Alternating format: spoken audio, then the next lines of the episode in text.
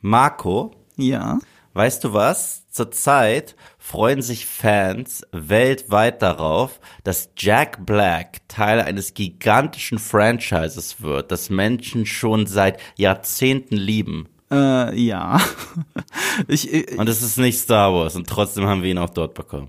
wir haben ihn auch dort bekommen. Mit dem großen Unterschied ähm, in der Rolle des Bowsers in Super Mario, der, der geht da voll drin auf. Also Ja. er, er spricht nicht wie Jack Black, er spricht, wie er sich Bowser vorstellt. Und das ist ein ganz großer Unterschied zu dem, was wir hier gekriegt haben.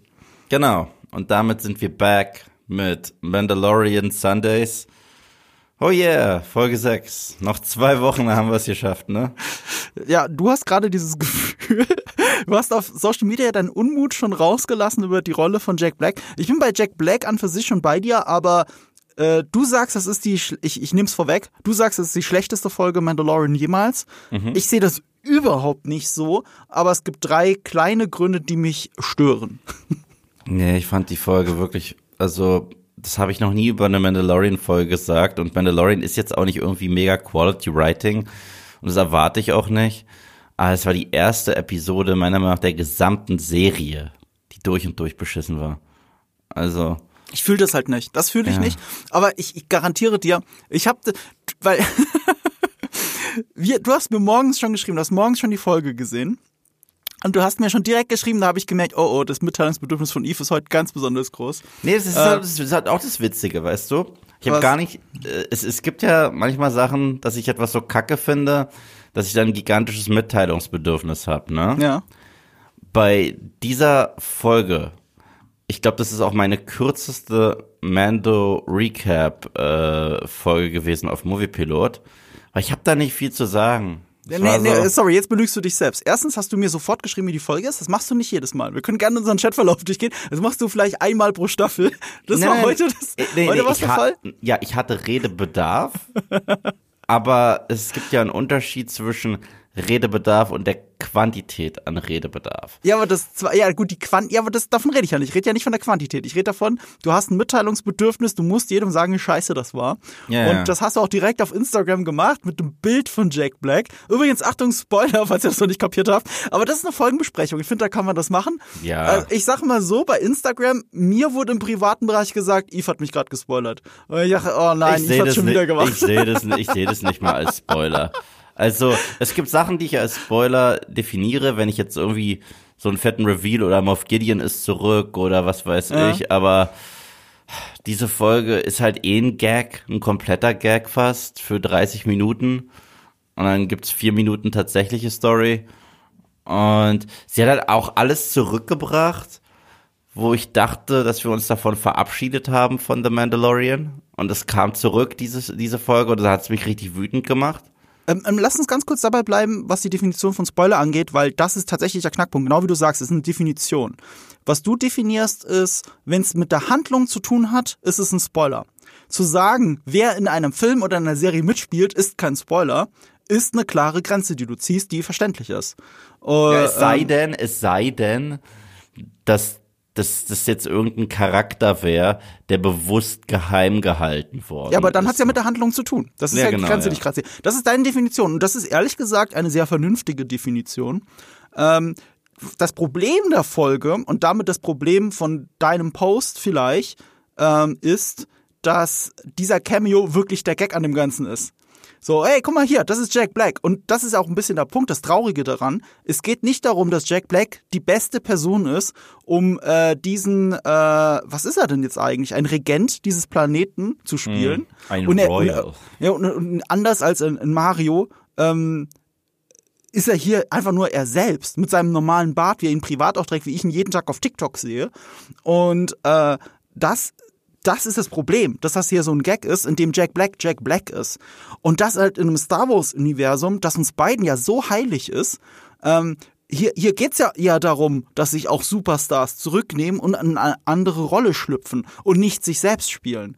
Das wäre genauso, du, ich hab's verglichen mit Thomas Gottschalk. Das wäre so, als wenn Thomas Gottschalk jetzt ein Cameo in Star Wars hätte. Das wäre ein Cameo, das wäre Thomas Gottschalk. Thomas Gottschalk ist nicht in dem Moment eine andere Person, sondern er ist er selbst. Erst recht, Mandalorian hat ja gezeigt, wie gut es geht. Bill Burr, den finde Ja. ich super. in The Mandalorian. Genau, weil der auch als ernsthafter Schauspieler funktioniert. Der macht auch Indie-Filme. Genau, und den, den kennt man ja in erster Linie als äh, Stand-up-Comedian. Mhm. Und äh, ich sehe da null Comedian drin. Klar, er hat so ein bisschen seine sarkastische Ader drin, aber er wirkt schon wie so ein Schurke, den ich auch, was weiß ich, äh, auf, äh, in der Moss Ice Lake Kantina Bar treffen könnte. So ein Und Gauner. es ist nicht so, als könnte Jack Black nicht schauspielern. Das hat er schon Absolut. sehr oft bewiesen. Ja. Ähm, nur es ist deswegen die der Unterscheidung zu Super Mario. Hier versuchen sie es noch nicht mal. Und das Nö. ist nicht seine Schuld. Das ist ja Typecasting.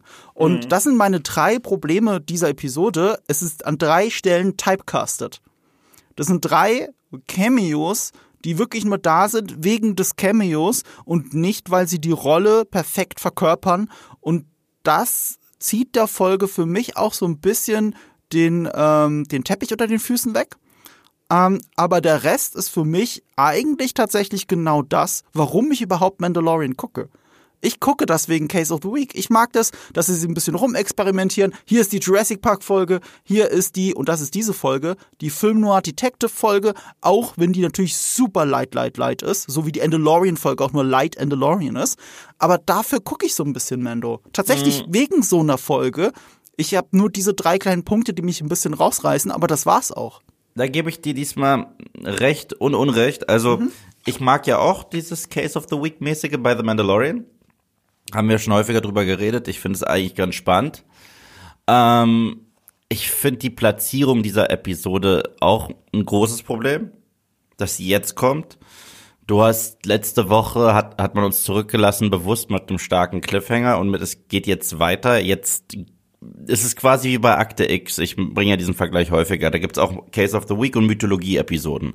Und letzte Episode war Heavy on Mythology und Heavy mit einem Cliffhanger, der jetzt ähm, weitergehen muss in dieser Folge. Und weil sie anscheinend nicht genügend Ideen haben für eine komplette Staffel, um ihre Geschichte zu erzählen, hauen sie dann meiner Meinung nach einen der erzwungensten Füllerplots rein aller Zeiten. Und das bei einer Show wie bei The Mandalorian ist schon krass, weil die besteht fast nur aus Füller, was ich ja schön finde häufig. Aber sie springen wirklich zurück zu dem, was mich so geärgert hat, teilweise in Season 2, dieses, äh, ja, okay, ihr habt jetzt ein, ein klares Ziel, wir gehen jetzt irgendwo hin, ich helfe euch, wenn ihr uns hilf, helft mit dem. Und ich so, oh Gott, das ist so krass wieder das. Ja, das stimmt. Das Und, ist so holprig. Und, das und ist es ja ist so nervig diesmal. Und parallel ist es so, es ich, diese Episode fühlt sich für mich auch so kindisch an, dass sie für mich nicht reinpasst in die gleiche Serie, in der wir das Intro der gesamten Show hatten, wo Mando in eine Bar geht und diesen Typen da köpft oder so weiter. Das passt da nicht mehr rein. Das ist für mich tatsächlich so eine Drake und Josh Disney Channel Nummer anstatt äh, eine tatsächliche Folge von The Mandalorian. Ich finde, hier hat die Serie, wie man so schön sagt, it jumped the shark. Das war für mich zu albern, das war zu mich, für mich einfach zu blöde und äh, es hat sich halt auch selber absolut nicht mehr ernst genommen und dann kann ich es auch nicht ernst nehmen und die Performances waren auch bewusst alle so drüber. Es gab sogar ein paar Momente, wo du merkst, dass Bo-Katan, wenn die dort steht, die ist ja so eine stoische Kriegerin und die lächelt dann auch die ganze Zeit so rum nach dem Motto, dass sie den Zuschauer anzwinkert, ja, ich nehme das gerade auch nicht ernst. Ich sehe, ja, warum soll ich das dann ernst nehmen? Und, äh, und das finde ich halt immer ziemlich bescheuert, weil dann erreichen wir diese, diese Meta-Ebene. Und ich weiß, äh, wir haben ja schon ausführlich äh, den Last Jedi Talk gehabt, du und ich. Mhm. Ja, genau, am 1. April. Ja. Den haben ja alle gehört. Äh, aber einer meiner Kriti- Kritikpunkte an dem Film ist ja, dass er manchmal mir zu Meta wird. Weißt du, es gibt, es gibt Gags, die sind organisch, also die gehören halt einfach zu den Figuren und das ist auch okay, weil Star Wars hatte immer Humor, das stimmt. Aber zum Beispiel so ein Gag, den ich halt in Last Jedi nicht mag, ist, äh, wo du so ein Schiff siehst, dann zoomt es raus und es ist ein Bügeleisen. Kennst du noch diese Szene? Mhm, ja, klar. Kennst du noch diese Szene? Ich war viermal im Kino. Und, und, und, und so ähnlich fühlt sich äh, dieser ähm, ähm, äh, diese Folge an. Oder, oder auch, es gibt ja auch so einen anderen Gag in, in The Last Jedi, der auch eher Meta ist, so dass man so Marvel-mäßig tatsächlich kurz eine Pause hat, damit die Zuschauer lachen. Und das ist so etwas, was es für mich erst gibt seit The Force Awakens. The Force Awakens hat wirklich damit angefangen und es zieht sich seitdem so ein bisschen durch fast alle Star Wars-Filme durch. Und das ist der, wo äh, Luke Ray fragt, woher kommst du? Und das ist eine stoische Szene. Und sie sagt, äh, von nirgendwoher. Und dann jeder kommt irgendwoher. Und dann sagt sie ihm, Jakku, der so, okay, das ist wirklich äh, äh, irgendwie nirgendwo. Und dann ist kurz eine Pause. Da reden die auch nicht weiter, damit die Zuschauer kurz lachen können. Und das hat angefangen unter JJ bei, bei The Force Awakens, da gab es auch solche Momente. Und diese Folge hat das en masse, nur dass ich nicht das Gefühl habe, dass irgendjemand lacht, sondern dass Leute mit den Augen rollen. Und ja, ich, ich war halt kein Fan. Ja, ich weiß absolut, was du meinst. Ähm, ich finde, äh, man kann es auch andersrum spinnen, man kann es auch positiver spinnen. Diese Folge fühlt sich halt für mich mehr wie eine Clone Wars Folge an als die meisten Mendo Folgen. Und es gibt viele Clone Wars Folgen in mhm. Mendo, wo du einfach merkst, wo die Wurzeln von John Favreau, aber vor allem auch von Dave Filoni sind. Und das kann man positiv wahrnehmen oder das kann einen genau daran stören, weil Mando eben an sehr vielen Stellen Düsternis und Größe verspricht. Ich habe unmittelbar auf dem Weg hierher einen Kommentar von euch da draußen gelesen. Ähm, der hatte sich dran gestört, dass das wirklich, äh, Zitat, das wirklich Wichtige der Folge passiert ja erst in den letzten fünf Minuten. Und das finde ich so eine bezeichnende Aussage über die ganze Serie, woran sie manchmal, warum sie manchmal diese Spaltungen auch zwischen dir und mir hervorruft. Was ist denn das wirklich Wichtige der Serie? Ich bin gekommen, um diese Fülle-Episoden zu sehen. Was wir Fülle-Episoden nennen, was so, so despektierlich ist. Ich komme für den Case of the Week, der mich, der mir irgendwie eine andere Welt zeigt, mal ein anderes Genre zeigt, auch wenn das natürlich super oberflächlich und light ist. Das ist auch mit das das Beste in Clown Wars immer, finde ich. Dieses äh, einfach mal die Welt so ein bisschen erkunden. Äh, und für mich ist diese übergeordnete Handlung, die für viele sehr viel wichtiger ist, eben das Darksaber. Das, äh, was passiert mit Mandalore? Wer ist jetzt der Auserwählte? Das finde ich gerade bei Mandalorian im Verhältnis zu allem anderen, was in Star Wars passiert, sehr konstruiert und sogar gefährlich, weil wir hatten ja die Diskussion letzte Folge, was bedeutet Religion in Mandalorian und ist das hier kritisch zu betrachten oder nicht? So, und da, ich habe Probleme ja damit, anders als du, dass ähm, ich kann das nicht so hinnehmen einfach. Das ist mein größeres Problem. Ich kann nicht hinnehmen, dass This is the way, dass Amen ähm, dass diese religiöse Äußerung hier, dass die komplett unreflektiert immer für gut gehalten wird. Ist das wirklich gut, was wir sehen, ja oder nein? Damit habe ich so ein bisschen meine Probleme. Das ist dieses Übergeordnete. Und ich bin immer froh, wenn die Serie sich von dem Übergeordneten so ein bisschen abwendet und mir etwas zeigt, was ich lustig und unterhaltsam finde. Weil mehr ist Mando für mich nicht. Naja, guck mal. Ähm, ich gebe dir irgendwo recht und irgendwo auch wieder nicht erneut. Ich weiß, weiß. Äh, äh, ich, ich bin auch in erster Linie für Mando da für die Case of the Week Sachen. Mhm. Deswegen, ich mag ja die erste Season am meisten von The Mandalorian. Ja, ich weiß. Weil die war für mich am, am simpelsten, aber gleichzeitig auch irgendwo am komplexesten. Die hat auch sehr geil nonverbal funktioniert. Die hat ja nur davon gelebt. Heute sind wir auf dem Planeten. Heute machen wir ein bisschen mhm. Sieben Samurai. Äh, das nächste Mal machen wir ein bisschen Western. Das nächste Mal was gab's noch in der ersten Season? Aber so äh, machen wir eine Heist mhm. äh, in so einem. Das ist, glaube ich, meine Lieblingsfolge in der ersten äh, Staffel, wo sie da diesen diesen Jailbreak da machen. Den den den, mhm. den fand ich richtig Spaß. Ich dachte mir. Und der zweite ist es auch ein Heist übrigens. Du bist der Heist-Fan bei Mando. Bei der zweiten Staffel findest du auch den Heist am besten. Ich, ich mag, ich mag die Heist, ich, ich mochte die Heist-Episode sehr gerne in Staffel 2 mit Bill Burr auch, wo sie äh, diese imperiale mhm. ähm, Einrichtung da Du, ganz kurz Mini-Off-Topic. Da musst ja. du erst recht Dungeons Dragons sehen. Wir hatten ja. im Podcast, wo du ja nicht dabei warst, drüber geredet, dass du nicht dabei bist, weil du vielleicht auch nicht so super das Interesse hast. Aber das sind alles Diebe.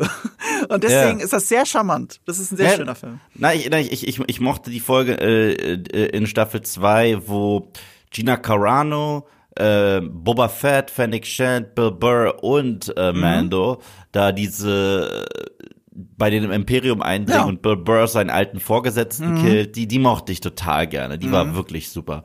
Und äh, auch wenn ich zurück an Staffel 1 denke, das kam fast zeitgleich raus mit Rise of Skywalker. Da hatte ich in einem Film, wo es 20.000 Sternzerstörer gibt und alle haben Todessterntechnologie und der Imperator kann Mhm. Sternflotten braten mit seinen Blitzen, hat es mich viel mehr interessiert, was in so einem Hallway passiert mit einem Typen in einer Rüstung und drei Dieben. So, das, das, das fand ich spannender.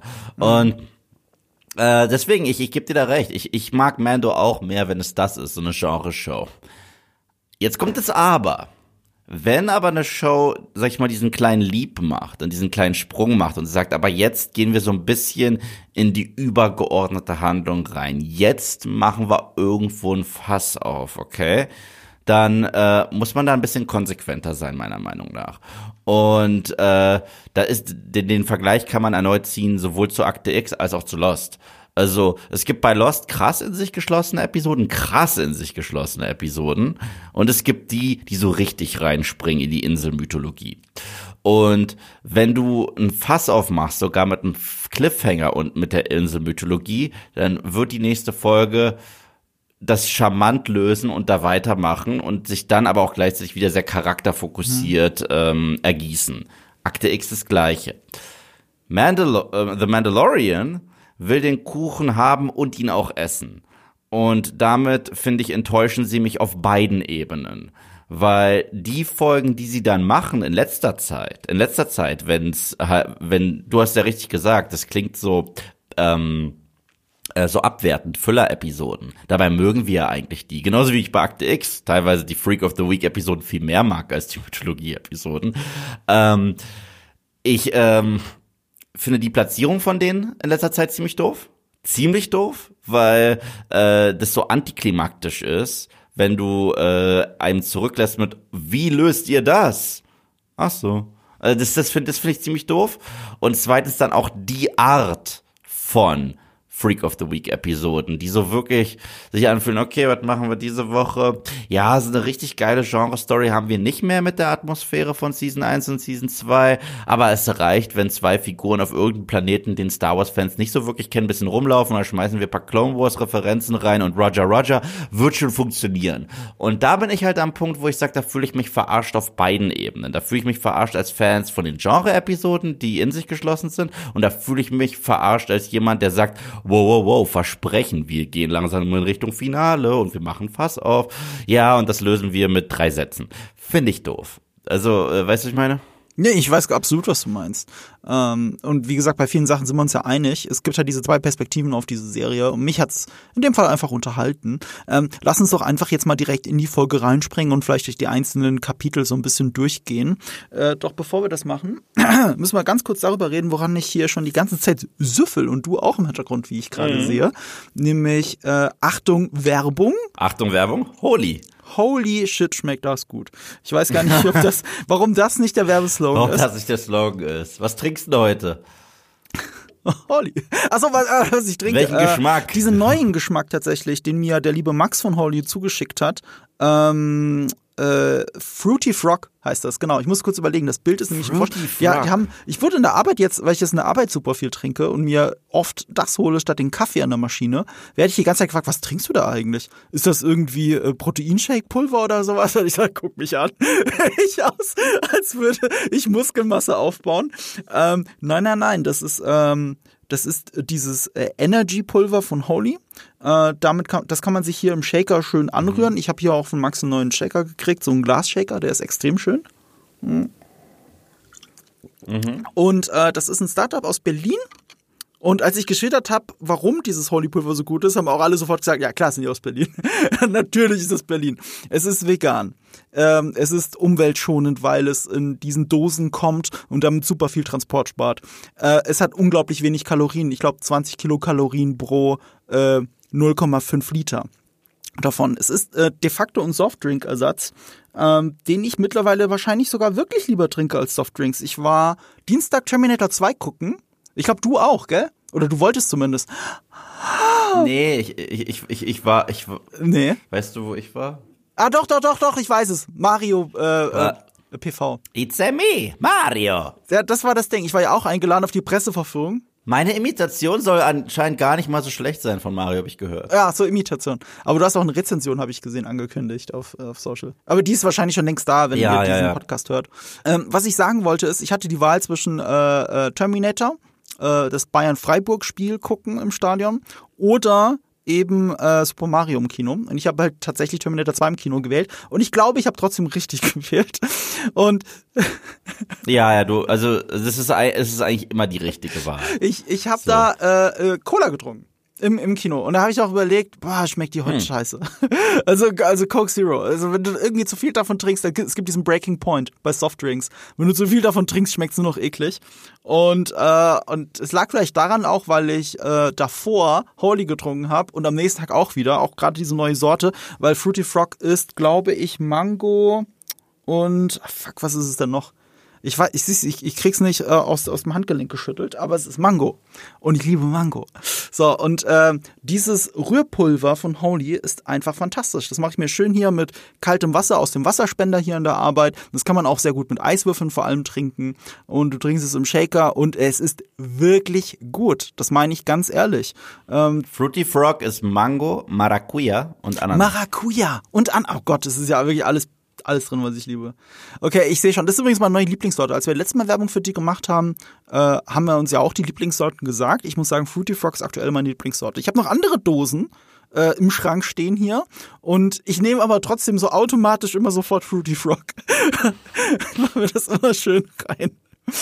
Äh, ja, ansonsten, aber warum es jetzt recht so berlinerisch klingt? Es hat keine künstlichen Aromen, keine künstlichen Farbstoffe, kein Zucker, kein Taurin. Damit ist auch so ein bisschen anti, was ihr sonst von Energy Drinks kennt.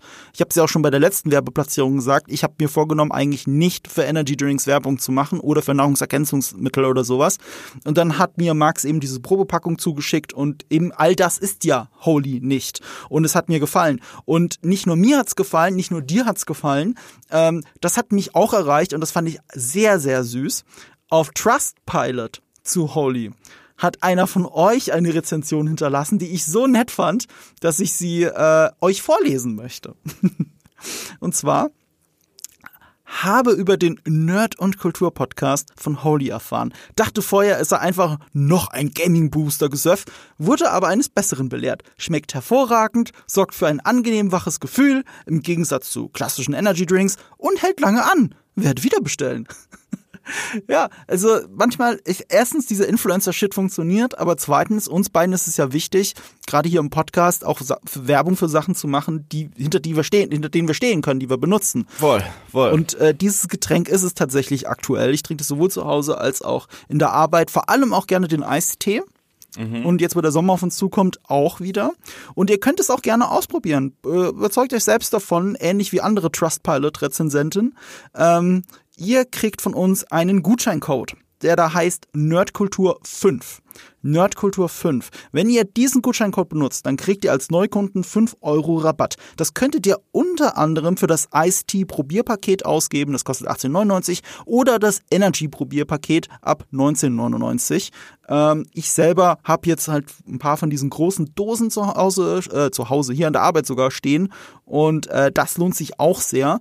Also große Empfehlung von mir, von dir auch. Wir packen den Link dazu in die Show Notes. Jetzt hast du mich gar nicht gefragt, was ich trinke. Das ist wahr. Was trinkst du denn überhaupt? Das ist so unhöflich du von bist, mir. Du bist, voll du, du bist, voll unhöflich. Aber das ist nicht deine ja, Lieblingssorte. Du trinkst doch immer diese lila, du trinkst doch immer dieses lila-blaue Getränk. Äh, was ist das nochmal, was du immer trinkst? Mm. Mm. Also normaler, also ich bleib dabei.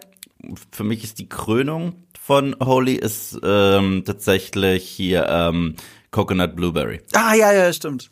Das, also, das heißt Blueberry Bear. Da ist ein Bär drauf. Es sind ja immer Tiermotive drauf. Das sind übrigens sehr geile Assets, muss man auch mal sagen. Deswegen wurde ich auch in der Arbeit drauf angesprochen. Die Dosen sehen immer so geil aus. Was ist denn das?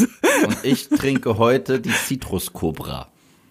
Citrus Cobra. Für die, die es ein bisschen äh, säuerlicher mögen. Das ist mit Zitrone und ohne Spaß, ich kannte die Frucht gar nicht. Ich habe sie jetzt wirklich gegoogelt und zwar Calamansi. Kennst du Calamansi? Nein, was ist das? Siehst du? Das wusste ich gar nicht, was das ist. Ich dachte mir, hä?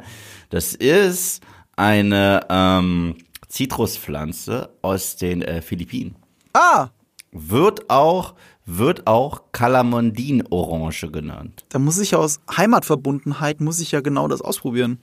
Und äh, ich dachte erstmal, okay, äh, versagt jetzt gerade echt erstmals mein Englisch. Und dann habe ich es gegoogelt und dann kam auf Deutsch das gleiche raus. Kalamansi. Ich so, okay, ich weiß einfach nicht, was das ist. Und dann habe ich, äh, und dann habe ich mir Bilder angeguckt und herausgefunden, ich hab, das habe ich heute früh wirklich recherchiert, was ich da trinke. Und äh, zu Deutsch nennt man es sowohl Kalamansi, also wie auf Englisch, Aha. als auch Calamondin Orange. Und ich wusste immer noch nicht, was das ist. Das ist ein, tatsächlich, guck mal, ich habe sogar den, die, die, den Wiki. Oh. Es ist auch cool grün. Ich sehe es gerade durch deinen Ich ha- Shaker durch. Das ja, sieht ja geil hab aus. hab Weißt du, wie du gerade aussiehst? Wie, äh, auch mit deinem Bart und den langen Haaren. Ja. Wenn du jetzt davon trinkst und ein bisschen so ein Milchbart wegmachen würdest, weißt du, wie du gerade aussiehst? Sag jetzt nichts. Luke. Skywalker. Oh. Der hat doch was Schweinisches gesagt. ähm, ähm, ja, ich habe gerade die, die Wiki offen zu Calamandin Orange. Ey, ähm, ich, das Ding ist halt, warum ich die Namen auch nicht immer zusammenkriege. Ich merke mir nur die Tiere. Ich merke mir Ja, nur, ja. ach, der Löwe hat dir gut geschmeckt. Aber das hilft tatsächlich ganz gut, wenn du so diese bunte Auswahl, wir hatten ja auch diese Probierpakete selber, wenn du diese Schachtel aufmachst und da sind überall die verschiedenen Dinger drin, du kannst ja das fast alles gar nicht merken, aber du kannst ja sehr gutes Bild merken. Du kannst einfach merken, ja, der Löwe hat mir gut geschmeckt. Was war Coconut, äh, Rasp nee, was war Coconut, Coconut, Blueberry. Das ist, das ist, das hat so meinen Geschmack getroffen. Wa- Was das war für ein Tier war da drauf? War da nicht ein, Ein Bär. Badger drauf oder so? Nee, ah, Bär. Bär. Ein Bär. Deswegen heißt es auch Blueberry Bear. Das sind ja immer Alliterationen. Jedes Mal. Fruity Frog, Citrus Cobra. Oh Gott, du hast recht. Das ist mir nie Wie, das aufgefallen. ist dir nicht aufgefallen? Nee. Das ist ja so Stan Lee und es ist mir nicht aufgefallen. Ach so krass. Ich habe ja die Namen nie gemerkt. Ich kann mir immer nur die Tiere merken. Ich habe mir nie die Namen gemerkt. Nein, es sind immer Alliterationen. Ah, fuck, das macht ja total Sinn. Das Ich weiß nicht, wie der. Löwe heißt, aber ich glaube auch irgendwie Lemon Lion Lemonade, irgendwie. glaub ich. Ja, ja, Lion Lemonade. Aber, so, äh, tatsächlich, deswegen konnte ich mir das tatsächlich ausnahmsweise mal merken, Lion Lemonade.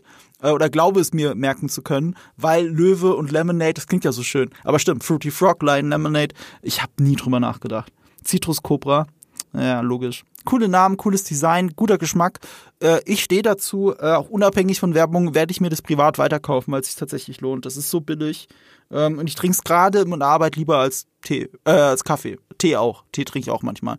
Aber ich trinke es gerade ungelogen lieber als Kaffee. Und wir haben einen guten Kaffeeautomat. Guck mal, ich habe den Fruity Frog auf meiner Flasche aber drauf. Ja, das ist geil. Wir haben so neue Shaker gekriegt, wo äh, die Tiere sogar noch drauf sind. Die sehen richtig gut aus. Ja, es, es, es fügt sich einfach alles zu einem großen Ganzen. Obwohl ich jetzt gerade verarsche. Also Fruity Frog ist draußen und Citrus Cobra ist drin. Ja, aber es sieht geil aus mit dem, mit dem Grün. Es sieht wirklich gut aus. Ich kann es nur empfehlen. So, damit Werbung, Ende und äh, ja.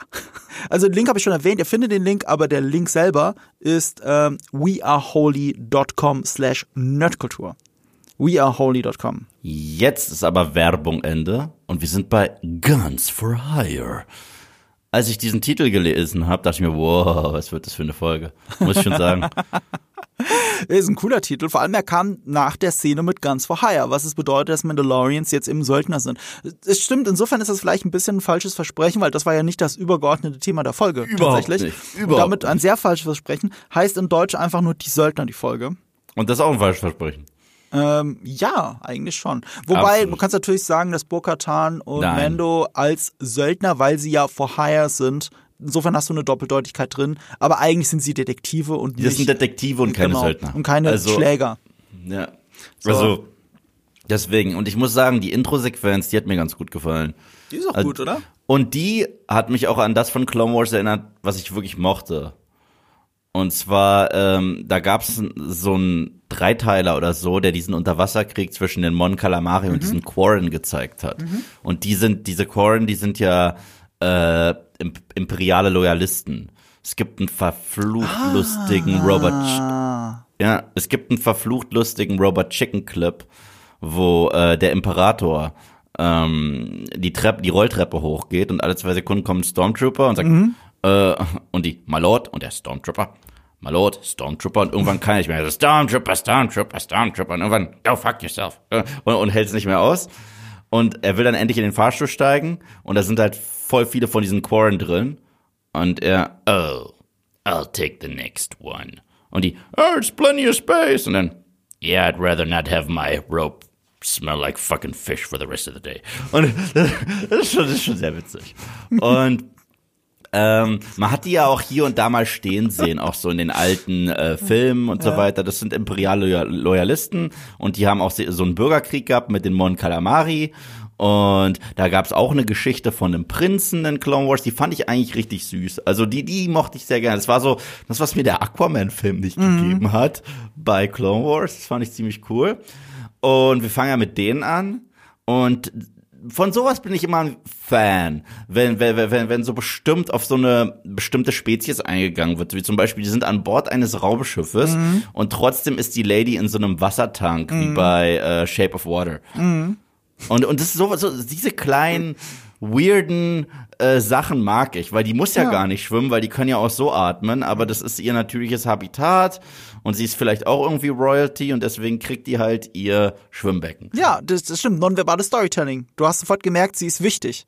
Sie ist nicht irgendjemand. Sowas mag ich. Ich mochte das auch. Ich habe so auch sofort an Shape of Water gedacht. Ich habe das sogar als Spoiler ohne Spoiler direkt auf Instagram und äh, äh, Twitter gepostet. Was ich übrigens einen fürchterlich überbewerteten Film finde. Ich weiß, ich weiß. Wir hatten das Gespräch schon hundertmal. Okay. Es ist ja. die Light-Version von dem viel besseren Panzerlabyrinth. Da sind wir und? so, so mal verblieben. Ich finde, ein anderer Titel für Shape of Water muss sich durchsetzen. Darf ich ihn sagen? Nee, warte mal, ich habe nicht Panzerlabyrinth gemeint. Nee, wieso, mit Panzerlabyrinth hat es doch nicht viel zu äh, tun. Äh, die Light-Version von, äh, von was denn? Nee, doch, nee. Nee, äh, äh, Panzerlabyrinth im Sinne von, ähm, doch, der Bösewicht. Ja, aber das ist ja eher auch so eine verbotene Liebegeschichte. Das ist so ja, das eine ist Beauty and the Beast so ein bisschen auch. Aber weißt du was? Ja. Wie ich den Film nenne? Es gibt Finding Nemo mhm. und das ist Grinding Nemo. Wow. äh, das hier war auf jeden Fall in dieser Folge eher Romeo und Julia. Was sehr yeah. schön, es ist was schön erzählt für diese ersten fünf Minuten und spielt auch ein bisschen mit einer Erwartungshaltung, weil äh, bei der Folge, wir haben es ja im Vorfeld schon gesagt, das ist die Folge, in der Bryce Dallas Howard wieder Regie geführt hat, die mhm. ähm, zuletzt für Book of Boba Fett diese grandiose Mando-Folge gemacht hat mhm. ähm, und eben auch in der ersten Staffel die äh, ähm, Jurassic. Jurassic Park Schrägstrich äh, Sieben Samurai Folge gemacht hat. Weil sie und das auch Dorf in der zweiten hat sie irgendeine gute gemacht. Hat sie in der zweiten auch eine Folge? Ich, da, kommt, da bin ich mir gerade nicht sicher. Ich bin ziemlich sicher, dass sie in der zweiten auch eine Folge. Ich glaube, das war sogar, wenn ich mich jetzt nicht komplett irre, war das diese Heist-Folge, von der ich davor geredet habe. Nee, die hab. war Carl Weathers. Nein, nein, nein, Carl Weathers war die, wo Carl Weathers auch mitspielt. Ach so, ich ja, die habe ich, ich gemeint gerade. Du meinst die mit äh, Bill Burr? Ich meine die mit Bill Burr, die in der zweiten äh, aber. War das Bryce Dallas Howard? Ich glaube nicht. Oh nee, Bryce Dallas Howard, jetzt weiß ich, welche sie gemacht hat. Sie hat die dritte gemacht, wo Bo-Katan das erste Mal eingeführt wird. Ach, tatsächlich. Das, ist, das habe ich verdrängt. Mit dieser Froschlady. Mit ja, aber die Froschlady ist in der zweiten Folge. Die ist in der zweiten und in der dritten liefert er sie ab. Also von dritten, daher, genau. ja. ja. Ja, ja, e egal. Ihr seht schon, äh, wir sind tief drin. ähm, ich mochte das auch sehr und äh, ich mag auch, wie die Folge rausgeht mit diesem, die Ehre, also Mandalorianer seien doch so ehrenhaft, ja, äh, äh kann man für Geld kaufen, diese Ehre. Mhm. Also sinngemäß. Äh, ich habe es auch auf Englisch gesehen. Aber, aber das war sehr, sehr, sehr schön. Und mit Erwartungshaltung spielt, spielt es auch deswegen, äh, und deswegen auch wieder, dieser Kommentar mit dem Schwert, wie das Wesentliche passiert erst am Ende, diese Folge ist auch wieder von John Favreau geschrieben. Und wenn eine mhm. Folge von John Favreau selber geschrieben ist, dann erwartet man immer, dass es mit der übergeordneten Handlung zu tun hat. Und mhm. stattdessen ist es aber tatsächlich eine dieser Folgen, die er schreibt, weil er Spaß einfach damit hat. Und das hast du gemerkt. Er hat einfach, der hat, der hat Spaß mit dieser Folge. Er findet das lustig, was er da gemacht hat. Und es hat sich auch sehr Clone Wars mäßig angefühlt, weil er selber ja bei Clone Wars auch mitgespielt hat. Ja. Und ähm, diese Erwartungshaltung hatten wir irgendwie alle nicht.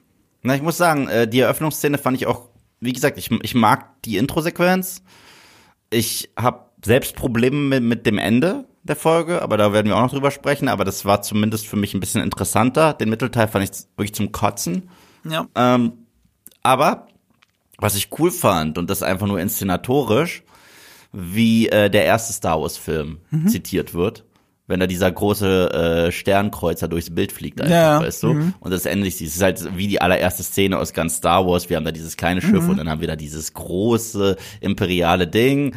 Und dann äh, schwören diese Korn sogar noch mal Loyalität mhm. dem Imperium gegenüber, nur um zu hören, ähm, wir sind gar nicht das Imperium, wir sind Mandalorianer. Ich finde, das war auch ein geschickter Moment von Bryce Dallas Howard, weil in Star Wars ist es ja untersichtig. Also die, mhm. die, die, das imperiale Schiff kommt von oben ins Bild rein. Und mhm. dadurch wirkt es viel größer. Und mhm. was Bryce Dallas Howard gemacht hat, ist, das Schiff kommt von der Seite rein und es geht leicht über der Brücke geht die Kamera so dran vorbei. Und das bedeutet, es hat schon ein bisschen den Impact von dem alten Star Wars Film. Oh, das große imperiale Schiff, bedro äh, äh, bedrohlich aber gleichzeitig, es ist aber nicht der große Sternzerstörer. Es sind immer noch ein bisschen kleinere Brötchen, die die Mandalorianer gerade backen und es ist aber trotzdem beeindruckend. Und deswegen mhm. war das clever von ihr, mit der Kamera eher auf eine Art Augenhöhe des Schiffes zu gehen und trotzdem diesen Effekt anzukratzen, aber nicht überzustrapazieren. Weil das macht Star Wars sehr gerne. Das, wird, das wurde dann so oft immer und immer wieder zitiert in den anderen Filmen, in anderen Serien und sie überstrapaziert es aber nicht, dieses Trope und mhm. stellt es sogar auf ein Augenhöhe Augenhöhe und das ist clever von ihr und das ist kein Zufall. Ja, und gleichzeitig ähm, war selbst die Exposition, dass diese Quarren auch hier immer noch äh, imperiale Loyalisten sind, hat sich nicht schlecht angefühlt als äh, Exposition, wenn sie einfach sagen, wir haben kein Problem mit ihm, wir sind gute Freunde des Imperiums und so weiter, mhm. nur um dann zu hören, äh, wir sind nicht das Imperium. Deswegen, das, das, das, das war ganz gut gemacht. Wir haben Stimmt. die ja auch schon mal gesehen in The Mandalorian. Auch in Bryce Dallas Howard Episode tatsächlich, in der ersten, wo Bo-Katan äh, mitgespielt hat, haben die Amando auf diesem äh, Fischkutter angegriffen mhm. und Baby Yoda da in diesen Pool mit dem Monster geworfen. Mhm. Weißt du noch? Ja, ja. Also es waren die gleichen Viecher. Also ah. Bryce Dallas Howard, das muss man ihr lassen. Sie hat ein Fable für Folgen mit Kostüm und mit äh, coolem Creature Design. Und das habe ich auch bekommen, äh, wie gesagt, in der Intro-Sequenz. Das hat Spaß gemacht. Du kriegst es auch, zumindest als Backdrop, ähm, äh, hier in, der, in, in dem Moment, wo Jack Black eingeführt wird, weil ja. man kann da auch mal nur auf die Figuren am Tisch achten. Das ja. ist sehr Star Wars und ich fand den Druiden-Cantina-Moment sehr Star Wars. Und äh, ja, also da spielt sie genau ihre Stärken aus. Und nicht nur das, sie zitiert schon wieder Jurassic World. Sie, zitiert schon wieder Jurassic World. Und zwar, wenn Mando, Bo-Katan und Grogu ankommen und in dieser Kugel da durch, okay. durchreisen, um wirklich auf so ein Plateau zu kommen und dann noch so eine Aussicht haben und so weiter. Und das Plateau sogar ausschaut wie Jurassic World, so rundiert gemacht, dass sie dort so empfangen werden, mhm. wie auf einem gigantischen Plateau. Da muss ich schon sehr an Jurassic World denken. Ich musste bei der Kuppel zuerst an Mandalore selber denken weil die ja, ja eine Kuppelstadt war, die Hauptstadt. Ja, ja. Und äh, das ist ja so ein Kontrast, weil diese Kuppelstadt, wie wir sie aus Clone Wars kennen, ist ja mitten in der Wüste, wenn du so möchtest. Mhm. Ne? Also karg und äh, so ein Foreshadowing darauf, wie es diesem Volk von Mandalore mal ergehen wird. Mhm. Und hier ist es aber genau das Gegenteil. Hier ist es fast paradiesisch und du hast da mittendrin die Kuppel. Und das ist so eine, das ist ja eigentlich, die Behauptung steckt ja dahinter, die Metapher, dass der Weg, den die anderen Mandalorianer jetzt gehen, den der Söldner die sitzen jetzt auf einer grünen Wiese und ihnen geht's gut. Yeah. Aber auch nicht so gut, weil sie sind außerhalb dieser Stadt. Sie wollen aber eigentlich rein, sie dürfen aber nicht. Also das sind viele Metaphern, so, die ein bisschen mitschwingen, ähm, die ich ganz nett finde. Na, mich hat das krass auch, äh, wie gesagt, äh, im Gesamten aus mehreren Gründen an Jurassic World erinnert. Einmal die Inszenierung. Mhm. Das hatte so was Tourguide-mäßiges. Ja, die ja. möchten ja auch angeben, wenn die dich dahin fahren, mhm. dass, dass du da rausgucken kannst und das genießen kannst, was die da haben.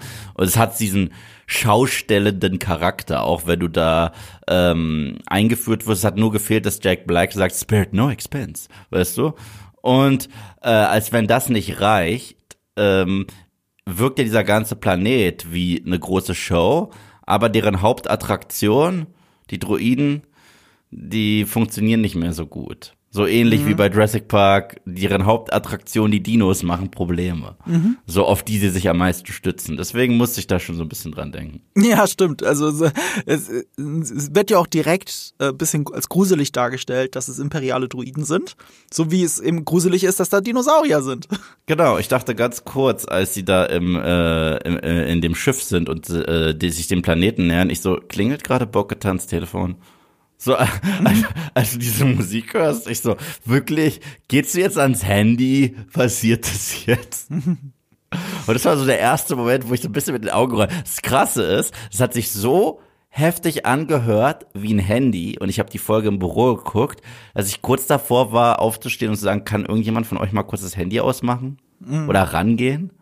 Weil ich dachte, dass das ein echtes Telefon wäre. Ich, ich mein, mein, meine Gedanken, wenn ich Star Wars gucke, sind so losgelöst von unseren irdischen Sachen, dass wenn da etwas klingelt, was sich anhört wie ein Handy, das so ein Fremdkörper ist, mhm. dass meine erste Impulsreaktion ist, mich umzugucken, okay, Sebastian, klingelt gerade dein Handy oder was ist das für eine Scheiße? Und nein, es war aber eine Episode. So, und das finde ich witzig. ja, ist ein bisschen. Äh, Plasier 15 heißt übrigens der ähm, ähm, Planet oder wie ich ihn gerne nenne, Pläsier. Mhm. Weil irgendwie war er auch so, so dekadent, äh, hedonistisch. Ja, hatte auch was ein bisschen von, wie heißt der, äh, die Insel des Dr. Monroes? Ja, so ein bisschen, ne? Ja. Ja, ja, stimmt. Wenn du überlegst, wie wenig humanoide Wesen äh, dort Morrow. waren. Ja, übrigens einer der äh, krassesten, also Filmnerds da draußen und so weiter, wenn mhm. euch das interessiert. Das ist ja einer der spektakulärsten Behind-the-Scenes-Stories von einem Film. Du meinst jetzt die Marlon Brando-Version, ne? Ich meine die Marlon Brando-Version.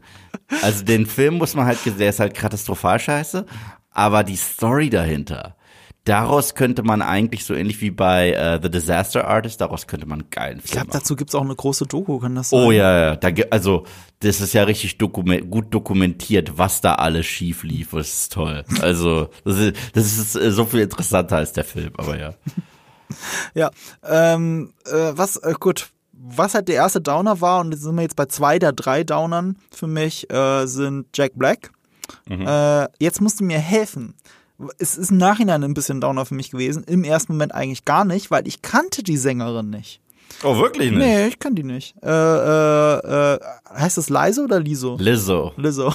Siehst du, ich habe keine Ahnung, wie man den Namen ausspricht. Marco ist, äh, Marco hat halt den, den, den Finger nicht am Puls der Zeit. Offensichtlich. Also dich hat es ja da mehr aufgeregt. Im Nachhinein hat es mich doch ein bisschen aufgeregt, weil mir direkt aufgefallen ist, dass sie keine gute Schauspielerin ist. Nein, sie ist eine katastrophale Schauspielerin. Ja, also Jack Black, ne, also er spielt zwar auch nicht eine Rolle, aber er bringt wenigstens sauber den Text rüber. so, also ich hatte irgendwie das Gefühl, ähm, es wirkt sehr aufgesetzt, alles, was sie sagt. Ich habe ihr keine einzige Zeile geglaubt. Lizzo spricht ihren Dialog so, als würde sie ihn nicht verstehen. Ja, ja, in der Folge. ja, das trifft es tatsächlich. Und ähm, ja, also ich, ich, ich, ich finde, sie ist eine ganz tolle Sängerin tatsächlich. Ja, bestimmt. Also, also, also sie hat eine mega Stimme, das muss man ihr lassen. Ihre Auftritte sind halt manchmal ein bisschen mir zu drüber. So. Mhm. Ich muss nicht sehen, wie sie mit, mit einer Flöte twerkt. aber, aber. Daher kenne ich's. Oh shit. Deswegen kam sie mir so bekannt vor. Genau. Aber, aber sie hat eine Wahnsinnsstimme, die Frau. Das muss man ihr lassen. Also sie ist echt eine tolle Sängerin. Ähm, und die ist auch, die hat auch live eine ganz tolle Stimme.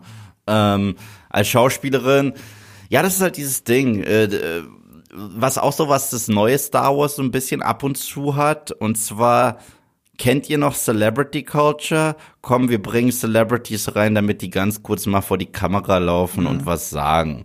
Und es war so ein bisschen, ich werde nie vergessen, als J.J. Abrams The Force Awakens angekündigt mhm. hat und gesagt hat, eine richtig wichtige Rolle, Max von Sydow. Mhm. Max von Sydow ist in der Intro-Sequenz nur damit Max von Sydow mitspielt. Der macht nichts. Der sagt, this will begin to make things right. Ich so, ja, weil du die Prequels nicht magst, so einfach. Und äh, das gleiche gab es aber für mich das Problem auch in The Last Jedi mit Benicio del Toro. Also, da wurde auch gesagt, ganz, ganz, ganz, ganz wichtige Rolle. Und Leute haben spekuliert und das war Roger Rabbit. So, und äh, das sehe ich ja anders als du. Ich finde, er ist ja hm. die Personi Personifikation äh, der, der, der moralischen, des moralischen Dilemmas in dem sich Finn befindet. Ja, aber, aber, aber, das ist ein anderes Thema. Ja, gut, gut, gut. Das, das haben wir am 1. April besprochen, das reicht. Haben wir diskutiert. Aber das, äh, das ist auch nur, wenn, wenn du tatsächlich dem Imperium gedient hast und nicht verstehst, dass Krieg daraus besteht, sich Waffen zu kaufen. Weil Finn muss, damit das funktioniert, ein richtiger Trottel sein. Aber ja, ähm, ich bleib dabei. So, was? Ihr wollt mir ja, sagen, aber, aber hat man nicht, bezahlt? Force Awakens hat uns doch Finn als Trottel einge... Also, ja, wortwörtlich. Okay. Also ja, Finn ist ja eine Person, die wirklich zu sich finden muss. Ich finde, ja. was das angeht, man kann Last Jedi viel vorwerfen, aber bei solchen Sachen haben sie den Ball teilweise echt gut aufgenommen, finde ich. Äh, Ja, der, Ball, mich, äh, der Ball ist halt nicht gut geworfen. Das ist ein Das Unterschied. ist das Letzte, was ich dazu sage, weil sonst wiederholen wir uns ja nur. ja, wir uns können schon- nicht immer Ah, wieder das Gleiche sagen. Aber, aber, aber für mich war halt auch das Problem, Finn war für mich schon im ersten Teil dieser, oh, es wird ernst, ich renn weg. Und im zweiten Teil, oh, es wird ernst, ich renn weg. So, und das Mhm. hat sich für mich auch zu sehr wiederholt. Also ich finde, nach, nach dem, was er schon sich getraut hat, dass er sich Kylo gestellt hat am Ende vom ersten Teil, hat es für mich keinen Sinn ergeben, dass er dann in Teil zwei genau das gleiche nochmal am Anfang probiert, um reinzuhauen. Weißt du? Das ist für mich, äh, das ist für mich kein Character Arc, das ist für mich ein Character Circle. So. Das ist das, was Marvel häufig macht. So ein bisschen wie Falcon and the Winter Soldier, kannst du ignorieren. Ich verstehe Weißt du? absolut, was du meinst. Ich finde nur nicht, dass das im ersten Film wirklich zu Ende war. Dafür Nee, war nee, es war noch nicht zu Ende, erste- aber es, nee, aber es, da gebe ich dir recht, da gebe ich Ja. dir recht. Es war, es war noch nicht zu Ende, da war noch Potenzial. Er war noch nicht der Held-Held, aber so direkt wieder äh, erst Mhm. erste äh, Impulsreaktion fliehen ist für mich zu sehr zurückrudern von dem, was er schon gemacht Die, hat. die, dieses Problem ist bei Force Awakens diese Feigheit von J.J. Abrams, irgendeinen Arc zu Ende zu erzählen, sondern da wird halt einmal das Lichtschwert durch den Rücken gezogen, dann ist er im Koma. So, Lösung, fertig. Ich muss mich nicht damit beschäftigen, wie es weitergeht. Ähm, ich weiß nicht, was ich Luke Skywalker in den Mund legen soll. Wisst ihr was? Er sagt einfach gar nichts und der nächste soll sich drum kümmern. So, das Ja. ist halt, äh, das ist eher ein grundlegendes Problem bei den, bei den Sequels. Aber das hatten wir auch schon alles am 1. April diskutiert. Es reicht. Es reicht. Naja, auf jeden Fall, die beiden sitzen dann da und es Ja. fühlt sich für mich eher an wie so eine, äh, wie die Odin-Loki-Sequenz Mhm. in Thor Ragnarok, wenn die da am Tisch sitzen. Ich finde das ein guter Vergleich. Oder ähm, The Favorite, den ich sehr toll fand, den Film, der bei den Oscars abgeräumt hat mit ähm, äh, fuck, wie heißt der nochmal? Äh, du weißt schon, hier, ähm, na, die, die mit Andrew Garfield zusammen war, Emma Stone. Emma Stone. Emma Stone. So, Em- Emma, dass, dass ich mal den Tag erlebe, wo mir der Name von Emma Stone nicht mehr einfällt. So, also, Emma Stone, ähm, hier, The Favorite, den fand ich toll. Aber The Favorite macht sich eben über die, ähm, diese hedonistische Lebensweise der Renaissance und der, der viktorianischen Zeit, glaube ich, vor allem, extrem lustig. Und das ist das Problem, wenn du dann so eine Szene hast wie hier, die sofort daran erinnert, ist es halt pure Selbstironie. Und, Ja, und das ist ja. halt ein bisschen zu drüber. Ähm, ich find's aber auf der Habenseite, ich mag auch andere Sachen mal in Star Wars sehen und eine Gesellschaft, die, und die Frage stellt sich natürlich in Star Wars, du hast halt Droiden und Droiden funktionieren eigentlich wie moderne Sklaven. Sie wechseln Mhm. den Besitzer, sie machen die Arbeit für andere und sie beschweren sich nie, haben aber trotzdem Charakter. Also sie sind nicht ähm, in Star Wars, schon seit C3PO und R2D2, sind es nicht äh, äh, Wesen ohne eine Persönlichkeit. Sie haben eine Persönlichkeit. Und Star Wars geht dieser großen Droidenfrage sehr geschickt aus dem Weg immer. Und ich mag es eigentlich, dass eine Episode sich mal die Zeit nimmt und mal die Droiden ähm, so ins Licht rückt oder eben auch shady, so ein bisschen mit Schatten bewirft. Aber, aber, aber, aber, weißt du, in dem Moment, wo etwas shady ist, musst du drüber nachdenken. Und, und das ist ja auch wieder schön, ehrlich gesagt. Und äh, deswegen mag ich die Prämisse dieser Folge tatsächlich. Ich mag das. Es gab tatsächlich auch da einen Moment, den fand ich ein bisschen doof. Und zwar, als sie da ankam, gab's da Evil 3PO und R2. Also, dass da wortwörtlich so ein äh, so, so, ein dunkler 3PO und dunkler R2 da steht, einfach nur damit Leute sagen, äh, ich kenne die als anders. Hm. Das, das war nicht doof. Weißt du nicht richtig, we- weißt du, welchen Moment ich meine? Ich weiß genau, was du meinst, aber das waren ja nicht das erste Mal, dass man die gesehen hat. Also in den Farben, ähm, das gab's. Nein, aber, aber immer. genau so in dem Duo Ja, ja. zusammenstehen. Okay, ja, in dem Duo. Weißt du, das, Ja, es, war halt ganz, ja. es war ganz bewusst. Also es ist was anderes, wenn du so einen kleinen Astromech-Druiden siehst, der mal anders ausschaut, oder einen anderen Protokolldruiden, aber dass du die nebeneinander stellst, damit es selbst der letzte Blödmann versteht. Äh, nee, nee, kennt ihr noch drei, vier, Ja. ja kenne ich. Ich bin manchmal empfänglich dafür, weißt du, ich mag ja auch BB-8. Also einfach BB-8 in schwarz mit einem roten Licht. Oh, ich- ich, liebe den- BB-8. BB-8 ist auch so ein geiler Spitzname, dass ich gar nicht mehr weiß, wie der Druide in Wirklichkeit heißt. Aber Ja. BB-8, äh, da kommt der Ryan Johnson Fanboy in mir durch. Ähm, ich fand BB-8 schon toll. Ich mag, dass man manchmal so mit dieser Ikonografie gespielt wird in Star Wars. Ich meine, ganz ehrlich, die, die, die, die, die, die schwingen Lichtschwerter, Laserschwerter sogar, um es mal plakativ zu sagen, so wie in, in gewissen Last Jedi. Ähm, es sind Laserschwerter in unterschiedlichen Farben, um Gut und Böse zu, zu Ja, ja, ich, ich, ich, ich, Das ist Star Wars. Ich weiß, aber das ist, ist doch irgendwie was anderes, als das mit den Robotern dann auch noch, auch noch zu machen. Das musst du nicht mit allem machen, weißt du, aber äh, weil klar, es ist der Mhm. der Ronan äh, und, und es ist äh, und es ist sein Gegenpart. Mhm. Es ist so früher die Cowboys mit den weißen Hüten und die Cowboys mit den schwarzen Hüten. Aber das ist mir ein bisschen zu viel. So. Weißt du, was ich da eher zu viel finde? Als er Mhm. sagt, you had me at Battle Droids. Guter Spruch, wenn man noch nie Jerry Maguire gesehen hat.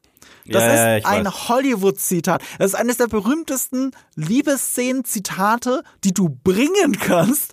You had me at. So, das, Mhm. das funktioniert in der Comedy normalerweise ganz gut. Das hier ist jetzt Star Wars. Jetzt sagt er mir gerade, dass die Star, dass der Film sagt mir gerade, hey, du hast doch bestimmt Jerry Maguire gesehen, oder? You had me Mhm. at Battle Droids. Äh, You had me at, wie, wie geht der richtige Spruch? Hello. You had me at Hello. Das ist halt, äh, wer war's nochmal? Renee Zellweger? Ren- Renee Zellweger Ja, und ja. Tom Cruise. Natürlich. Aber tatsächlich eine sehr ikonische Szene. Aber du weißt, welcher beliebte Film, den alle lieben, den du und ich auch lieben, Mhm. äh, der als ein Genre-Meisterwerk zählt, ähm, Jerry Maguire auch zitiert?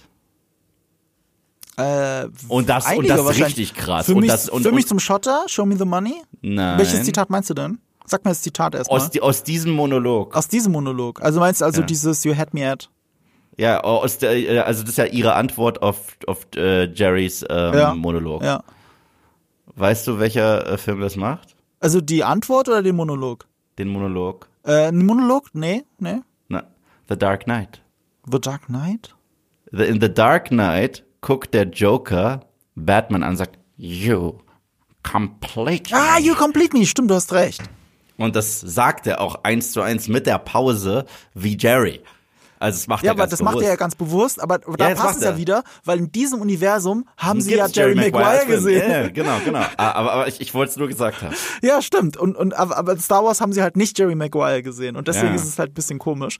Was man gesehen haben könnte und vielleicht auch sollte, eine meiner Lieblings-Netflix-Serien, Love, Death and Robots. Und ehrlich gesagt, allein weil es um diesen Droidenfall geht, hat es schon was sehr von Love, Death and Robots. Gerade als sie in dieser Bar sind. Ja, ähm, das Einzige, was ich hier nett finde, ist, dass so ein bisschen wieder zurückgebracht wird, dass, äh, also Mando sagt ja nicht, ohne Grund you had me at Battle Droids, denn es waren ja Battle Droids, die seine Familie abgeschlachtet Mhm. Ja. haben. Dass das mal wieder Thema wird, weil es war jetzt schon ganz lange nicht mehr Thema. Und das ist ja eigentlich das Ur. Naja, bis zur Trauma- ersten Folge. Also seit fünf Folgen kein Thema.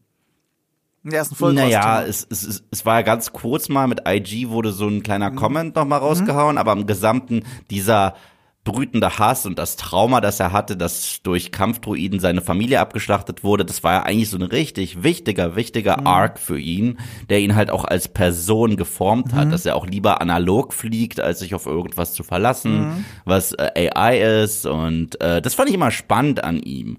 Also fand ich das zumindest nett, dass das mal wieder Thema wurde, in irgendeiner Form. Und aber das war mir dann zu ulkig, wie er probiert hat, äh, herauszufinden, welcher von den Druiden eventuell doof ist, indem er den immer vor die Nase winkt und dann schubst und gegentritt und so. Das war mir ein bisschen doof. Aber guck mal, allein wie du es erzählst, du musst dabei lachen. Und das ist halt so Nein. ein bisschen, deswegen, ich sag ja, deswegen gucke ich Mando. Wegen solchen Folgen.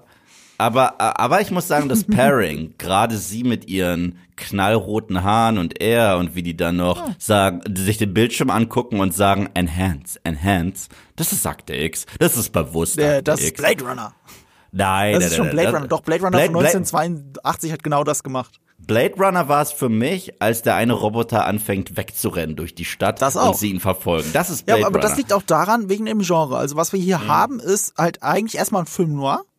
Also eine mit, mit ein Detektivstory. bisschen Cyberpunk. Ein bisschen Ja, aber drin. Cyberpunk und Film Noir schließt sich ja nicht aus. Blade Runner ist ja das Musterbeispiel dafür. Blade Runner als Film Noir Cyberpunk war so ikonisch, dass wir immer erwarten, dass alles, was mit Cyberpunk zu tun hat, aussieht wie Blade Runner. So. Und ähm, was hier noch mit reinspielt, ist ein weiteres Subgenre des äh, Film Noir, nämlich die Buddy Movie Cop Comedy Film Noir Geschichte. Und das ist das hier auch. Das sind auch alle Dialoge. Das ist das Augenzwinkernde, was du gesagt hast, dass Bo-Katan hier eigentlich ein bisschen aus der Rolle fällt, weil sie genau weiß, dass sie gerade eine Film Noir Body Comedy macht. Ja, aber das, äh, aber, aber wie gesagt, es hat mich halt gestört. Es stört Ja, mich. das kann stören, mir es, kann es stört mich, weil, weißt du, ich, ich mag Genrefolgen, aber die funktionieren für mich in The Mandalorian nur so gut, wenn sich die Charaktere, also generell in jeder Serie, es funktioniert immer so gut, wenn sich Charaktere treu bleiben. Die einzige, äh, selbst die beste Serie, äh, wenn es um Genre-Episoden geht aller Zeiten, was Community ist, ähm, geht er damit so clever um, dass sie genau diese Greendale Seven in diese Situation wirft und dann deren Grundcharaktereigenschaften einfach nochmal auf die Spitze getrieben werden. Weißt du, wenn so ein Pierce von Arsch in der Gruppe zu Überschurke bei Dungeons and Dragons wird zum Beispiel, weißt du, das ist gar, weil das passt. Aber wenn zwei Figuren, die man generell sehr ernst nimmt, aus der Reihe tanzen, damit es den Plot unterstützt, sowas mag ich generell nicht. Du, ich verstehe dich da und du hast auch prinzipiell absolut recht. Ähm, nur wie du schon gesagt hast, auch Mando, seine, seine, seine große Abscheu gegen Battle Droids, zahlt halt hier drauf ein, auf das eine Klischee von Buddy-Movie-Cop-Comedies, dass einer der Cops mit dem Fall selbst immer so ein persönliches Involvement hat, das ihn daran hindert, objektiv an dem Fall zu arbeiten. Das ist immer, weil, weil diese Buddy-Movie Comedies oder auch äh, es muss nicht Comedy sein, aber diese Buddy Movies ähm, brauchen immer einen Grundkonflikt zwischen beiden Figuren. Und der Grundkonflikt ist natürlich hier nur sehr vage und wird auch eher angerissen, aber dass Mando rot zieht, wenn er mit Battle äh, mit, mit Kampfdruiden zu tun hat, ähm, das ist eben dieser eine Trope, der so mit reinspielt. Und insofern bleibt sich die Serie eben dann doch treu. Aber natürlich ist es im Endeffekt alles dem Genre geschuldet, was du da siehst. Und das ist natürlich ein Problem, das stimmt schon. Ich muss übrigens jedes Mal, ich, ich habe mal so ein Meme gesehen auf Instagram, so Meme-Videos habe ich auch in meine Story gepackt, weil es zu lustig war, um es nicht zu tun. Welches? Ähm, diese nicht nicht Super Battle Droids, die sie jagen, sondern diese regulären, diese Roger Roger. Ja. Ja. Dass wenn die reden, hört sich das genauso an, wie wenn Miley Cyrus in einem Interview redet. Und ich kann es nicht mehr nicht hören. Ich kann mich ehrlich gesagt nicht entsinnen, wann ich jemals ein Interview mit Miley Cyrus gesehen hätte. Oh, ich schick dir das, das ist so lustig.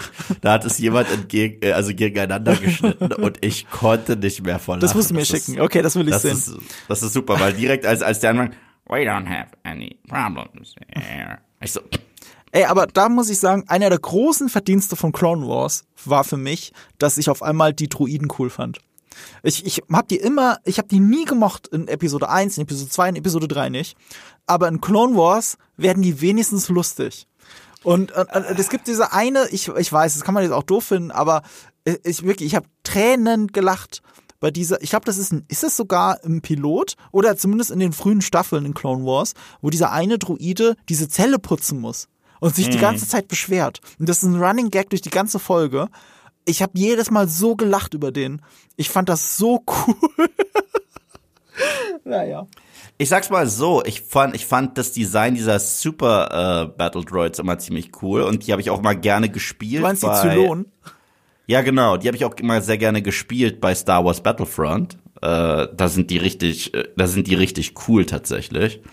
Aber diese regulären Battle Droids, die finde ich halt, das ist halt die die Bad Guy Version von den Gungans. Ja, schon, So. aber äh, de- Deswegen haben sie auch gegen die Gungans gekämpft in Episode Ja, das stimmt schon. 1. Aber, aber ich mochte an dem Design tatsächlich, das hat sich für mich sehr Star Wars angefühlt, weil das nicht etwas ist, wie du dir einen Kampfdruiden vorstellst. ja, voll, voll, so, voll. Und bei diesen Super Battle Droids, ich weiß nicht Super Battle Droids, aber die, die Ja, du ja. meinst, das ist so 50er Jahre Fallout-Design weitergedacht. Es ist eigentlich genauso, wie man sich vor 60 Jahren äh, irgendwie ähm, Sci-Fi vorgestellt hat. Und deswegen fand ich das immer so müde, dieses Design, so langweilig. Na, da gab es tatsächlich einen kleinen Moment und George Lucas ist ja eigentlich nicht so gut im subtilen Storytelling. Mhm. Deswegen die Momente, wo er es hat, die, die sind die besten der Prequels.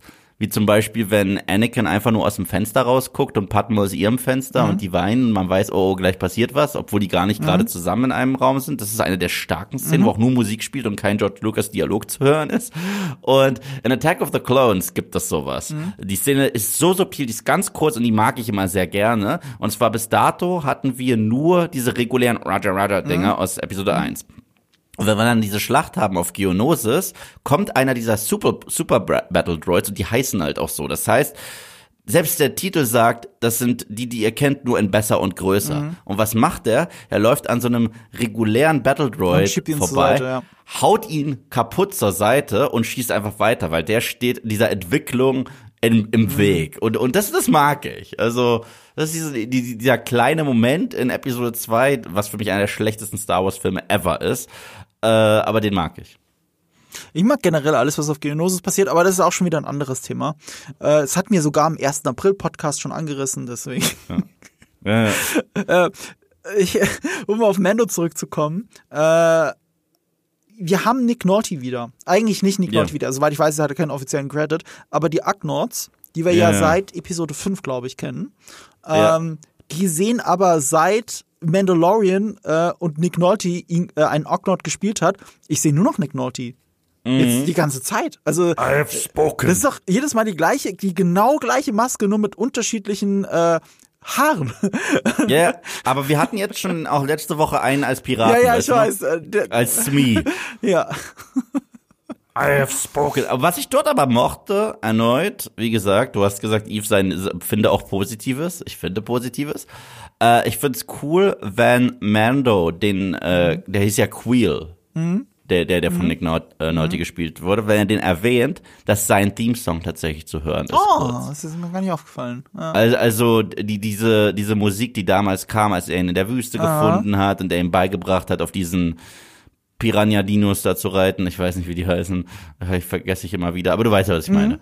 Und da kommt ganz kurz seine Musik. Und das finde ich schön, weil es ist so ein schönes Andenken äh, an eine Figur, die Mando in seinem allerersten Abenteuer wirklich äh, auch moralisch mhm. so ein bisschen beeinflusst hat und dass das tatsächlich ihn noch beschäftigt und dass er so einen Kodex hat, dass er sogar spricht wie die Argonauts, um äh, mit ihnen zu kommunizieren, dass er selber sagt, I have spoken. Ich habe übrigens neulich Nick Nolte noch mal gesehen, äh, mhm. nämlich in der Serie Pokerface von Ryan Johnson. Da spielt er einen äh, Regisseur von Stop-Motion-Monsterfilmen.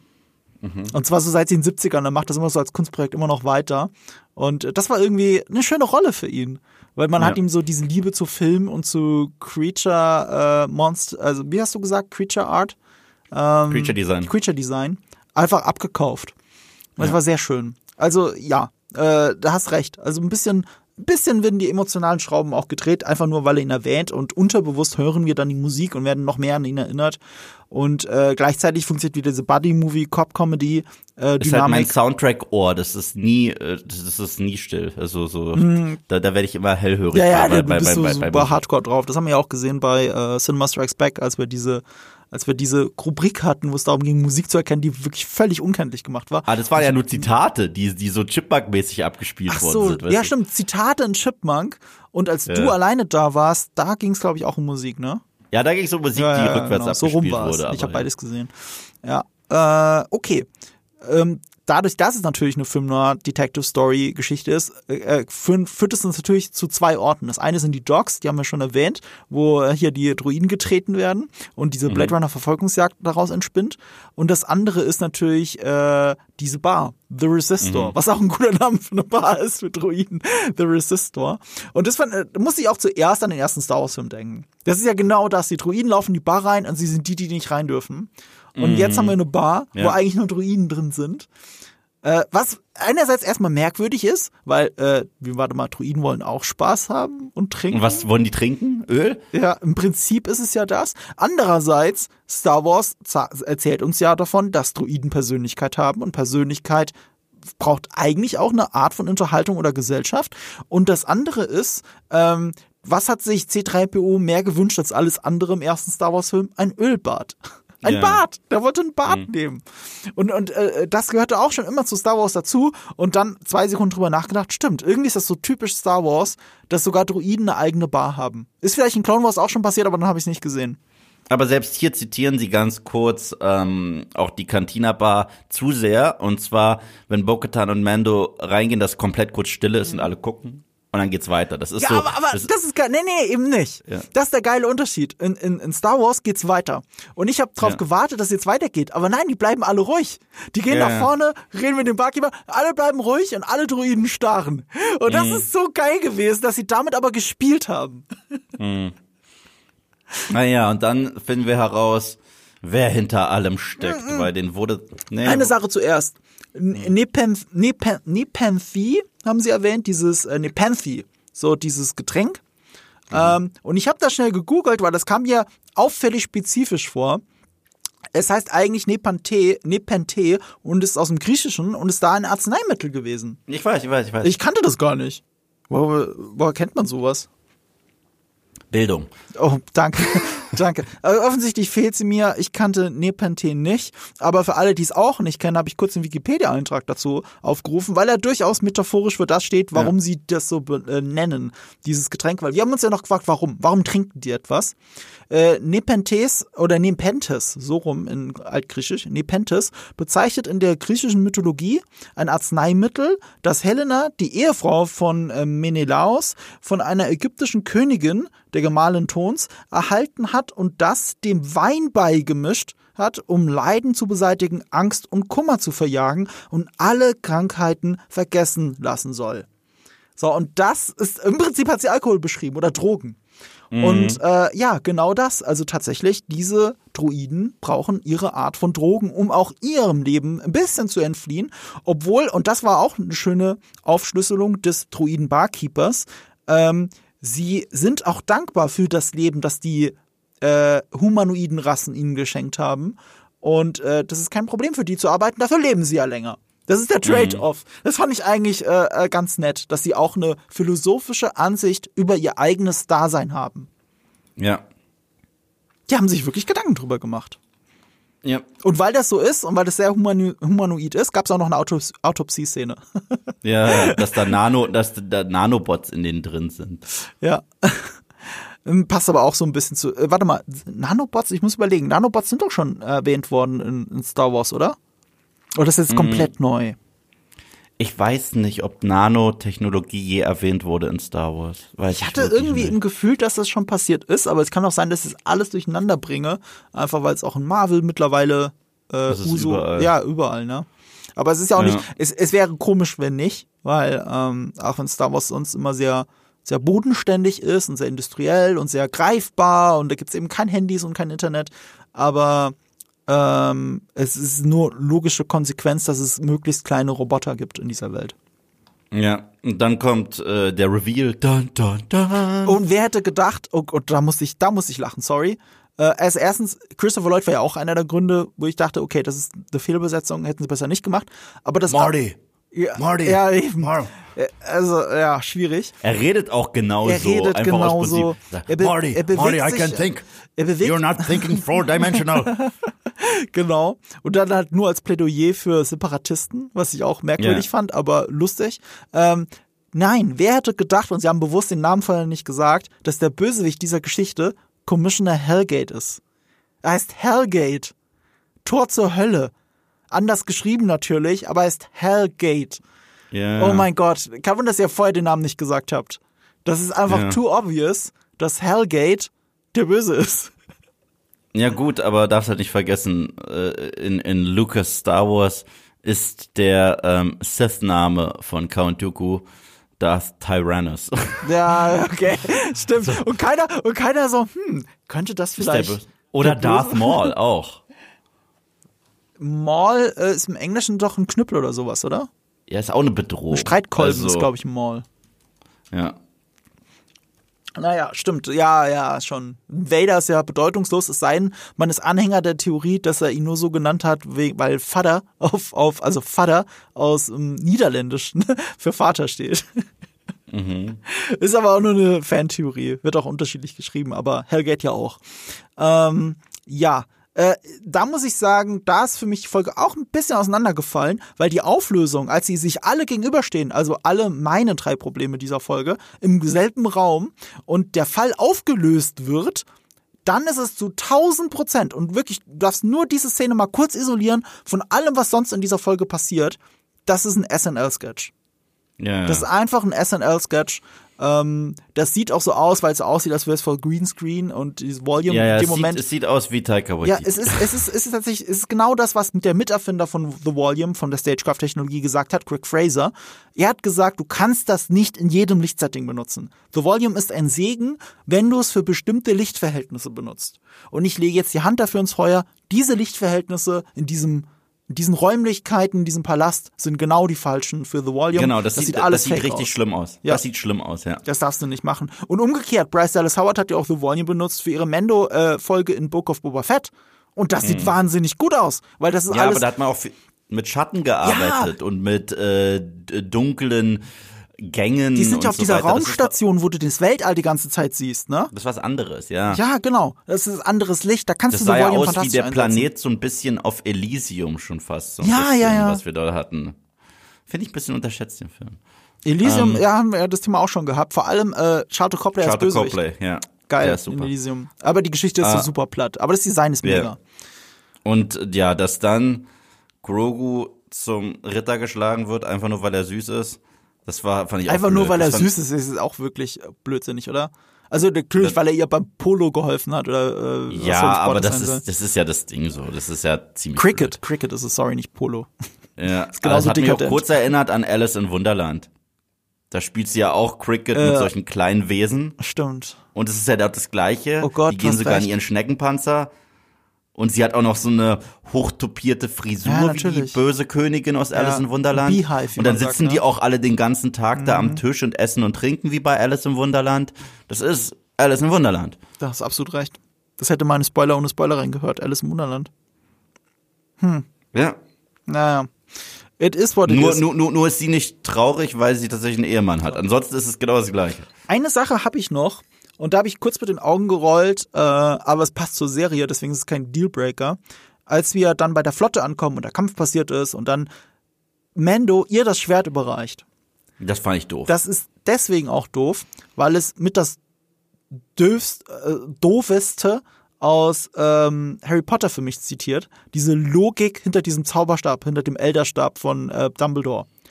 Wo dann äh, Harry einen Monolog darüber hält, wer das Ding denn eigentlich zuletzt in der Hand hat. so, das ist immer eine große Schwäche, die J.K. Rowling als Autorin sowohl in den Büchern als auch quasi als Geschichtenvorlage für die Filme schon immer hatte. Logik spielt da nicht die allergrößte Rolle, sonst gäbe es diesen Sport Quidditch nicht so, wie es den gibt. Logik ist nicht immer ihre größte Stärke. Äh, wer hätte das gedacht? Äh, und gerade hier dieses, okay, also wer hat ihn zuletzt in der Hand gehabt und ich war ja eigentlich nicht der Besitzer, so dieses Überstrapazieren von Logik, äh, was aber der Geschichte selber dann so ein bisschen im Weg steht. Und das haben wir hier auch. Es war halt auch so antiklimaktisch, sorry. Also Mhm. es, ist, es ist halt, weißt du, genau hier hätte man zumindest diesen für mich recht blöden Plot nutzen äh, können, um danach eine richtige Fallhöhe zu haben. Mhm. Was ich damit meine ist, Bo-Katan und Mando kommen sich ja ein bisschen näher, verstehen sich immer mehr. Ich meine, sie lächelt ihn mittlerweile auch an. Sie äh, hat sich ihm angeschlossen, mit ihm Zeit verbracht. Sie mag mittlerweile seinen kleinen grünen Knurps ganz gerne. Und dann treffen die da diese anderen Mandalorianer. Und sie kämpft gegen die und die sagen, ja, aber wir akzeptieren dich ja nur mit dem Darksaber. Und das hat ja er. Und ich meine, wie dramatisch wäre das jetzt gewesen, wenn die beiden hätten kämpfen müssen? Nach der Zeit, die sie jetzt so lange miteinander Mhm. verbracht haben, einfach nur weil der Kodex es bestimmt. Das wäre zumindest dann wieder diese Frage, oh Gott, warum machen sie das nur wegen dem Kodex und so weiter und werden jetzt Freund zu Feind und so weiter? Mhm. Was ist Bo-Katan wichtiger? All diese Fragen, die man sich dann stellen könnte und charakterisieren könnte. Stattdessen sagt man, nee, nee, nee, in Episode 2 habe ich das ja ganz kurz verloren und äh, das finde ich doof. Eine echte Fallhöhe wäre auch gewesen, wenn Mando jetzt der Anführer von denen ist. Das wäre eine echte Fallhöhe gewesen. Und äh, interessant auch, weil es so eine Spannung erzeugt zwischen dieser. Ich meine, warum soll Bo-Katan jetzt wieder anführen? Weil es The Armorer gesagt hat. Das Ja. ist ja der Grund. Weil es der Anführer eurer Sekte gesagt hat, dann passiert das halt so. Und das ist echt. Ugh. Und nee, was mich hier noch mehr stört, ist folgendes. Und das ist was, was sich langsam rauskristallisiert für mich, ähm, was die größte Schwäche, Schwäche von Season 3 ist in The Mandalorian. Und zwar das ist die Tatsache, dass Din Djarin selbst keinen Character Arc mehr hat. Keinen. Das hat nur noch Bo-Katan. Er hat keinen mehr. ich würde es anders äh, ähm, äh, bezeichnen. Er das sein Character Arc, den wir bis hierhin haben, ist ja das, was mich so massiv stört. Es ist Regression. Es ist wieder dieses Zurückgehen. Es ist nicht so, als hätte er kein Character Arc. Er, er ist damit beschäftigt, zurückzugehen, wo er war am Anfang der ersten Staffel. Ja, aber selbst das, weißt du, kann man interessant erzählen. Weißt du, so nach dem Motto, ähm, wenn er trotzdem einfach nur diese Zugehörigkeit braucht, weil ihm das anerzogen ja. wurde und so weiter. Weißt du, dann könnte man das auch dramatisch erzählen und so weiter, dass er nicht weiß, zu was er stehen soll und so weiter und so fort und diese inneren Konflikte und den Weg dahin. Aber stattdessen geht er ja schon, was ich eigentlich cool fand, dass es so schnell ging, dass er direkt baden gegangen ist in der zweiten Folge, aber danach ist er auserzählt. Zur Zeit, erste Zeit auserzählt. Nee, er ist happy, äh, er hat Grogu. Und da scheiden sich unsere Geister, weil ich glaube das halt nicht. Guck mal, was mir die letzte Folge gezeigt hat, die davor, diese fünfte, und darüber haben wir ja auch ausgiebig diskutiert, ist eigentlich dieser Ausblick, dass es auf einen inneren Konflikt hinauslaufen muss. Aber den sehe ich auch mehr gerade bei Bokatan und so weiter als bei ihm. Sie ist gerade Front and Center. Sie ist gerade das Interessanteste, weil sie macht gerade so eine richtige Entwicklung durch. Ähm, von das eine schließt das andere ja nicht aus. Wir haben zwei verschiedene Figuren, die Entwicklung Für mich durchmachen. ist gerade Mando. Mando ist gerade Uwe. Gra ja, gerade. Aber er ist auch dabei. Diese, dieser, dieser, dieser Storystrang ist absehbar seit der letzten Folge, ähm, dass es darum gehen wird, dass er einen inneren Konflikt findet, der übrigens auch zu einem Konflikt mit Bokatan führen kann, weil sie ja gerade eine, eine, eine ja. treue Voll, äh, voll, ein treuer Follower von The Armorer ist. Da ist tatsächlich, hier ist überall die Saat gesät für einen größeren Konflikt in der nächsten Staffel, weil diese Staffel haben sie ausnahmsweise schon, also sie haben wirklich ausnahmsweise mal für Mando die nächste Staffel schon mitgeplant. Die haben die Drehbücher aber gerade erst vor ein paar Wochen fertig geschrieben. Ähm, mhm. Aber immerhin ist es mal eine Staffel, die auf ein Ziel hinausarbeitet äh, für eine andere Staffel. Und hier wird sehr viel gesät gerade. Und es stimmt auf Kosten davon, dass Mando jetzt gerade stagniert oder sogar rückläufig ist, aber mit der Aussicht darauf, dass genau das herausgefordert wird. Ja, ich bin halt gespannt, ob sie überhaupt noch mal so ein zumindest so einen spannenden Bogen dahin kriegen in den letzten zwei Episoden, weil das darf man auch nicht vergessen, ja. wir sind schon bei Folge 6, ja, ja, klar. weißt du? Mhm. Und in den anderen beiden Staffeln gab es immer so viele Nuancen mit dieser Figur, mit Mando, mhm. sogar unter dem Helm, äh, die uns wichtige Charaktermomente gezeigt haben. Einmal, dass er gelernt hat, ähm, diesen Queer zu respektieren mhm. und mit ihm in der Schuld, äh, bei ihm in der Schuld stand. Dann, wie er zu Druiden steht, mhm. nachdem er Seite an Seite mit jemandem kämpft dann wie er zu dem mhm. Kind steht, dass er bereit ist, den Helm abzunehmen sogar. Weil das Kind ist ihm so wichtig. Sogar in The Book of Boba Fett, dass er aus Ehre Boba Fett äh, unterstützt, weil er hat ihm geholfen, mhm. den kleinen Kerl zurückzuholen. Und dann noch dieses Vermissen von dem mhm. kleinen grünen Kerl, war auch in The Book of Boba Fett. Äh, da hatte er in seinen zwei oder drei Episoden, die er da war, hatte er mehr Arc als jetzt in seiner gesamten dritten Staffel. Das finde ich sehr schade. Ja, bisher. Ähm, wir können da auch einen ganz kleinen Ausblick aber auch geben, warum sich das vielleicht ändern wird, weil die nächsten zwei Episoden sind beide wieder von John Favreau geschrieben, aber hoffentlich dann keine Filler. Äh, die nächste sogar zusammen mit Dave Filoni, also Chapter 23. Und mhm. beide Folgen Regie Rick Famuyiwa, der auch mhm. die erste Folge gemacht hat dieser Staffel, die ich allerdings nicht so gut fand. Aber er ist ja zum Mitproduzenten, Executive Producer der Serie mit aufgestiegen. Der hat ja mhm. mit die meisten Folgen der gesamten Serie inszeniert. So, das ist ein großer Ausblick darauf, dass die nächsten zwei Folgen sehr wichtig sein müssten für die übergeordnete Handlung. Ja. Wir werden es sehen. Wir werden es sehen. Und damit ihr das nicht verpasst, wenn wir drüber reden, müsst ihr uns natürlich abonnieren. Und bewerten. Und bewerten, wenn es euch gefallen hat. Wenn es euch nicht gefallen hat, dann bewertet uns nicht. nicht unbedingt. Natürlich könnt ihr uns bewerten. Ihr könnt auch Holy bewerten oder was auch immer. Ihr könnt die Serie überall bewerten. Ihr könnt äh, auf Spotify mittlerweile die Folge bewerten, über die wir sprechen. Also ich mache da ja zu jeder Mando-Folge, mache ich ja immer eine Umfrage dann auf Spotify, wie ihr die Folge fandet. Im Wesentlichen nach einem Fünfer-Prinzip zwischen äh, 0 super schlecht und 5 ist super gut und äh, was ist es, 3 ist halt mittelprächtig.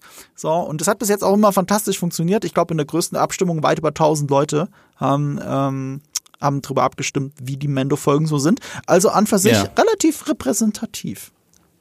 Und dann verabschieden wir uns jetzt mit drei kleinen, aber feinen Wörtern. Mit denen man sich hier immer verabschieden kann. This is the way.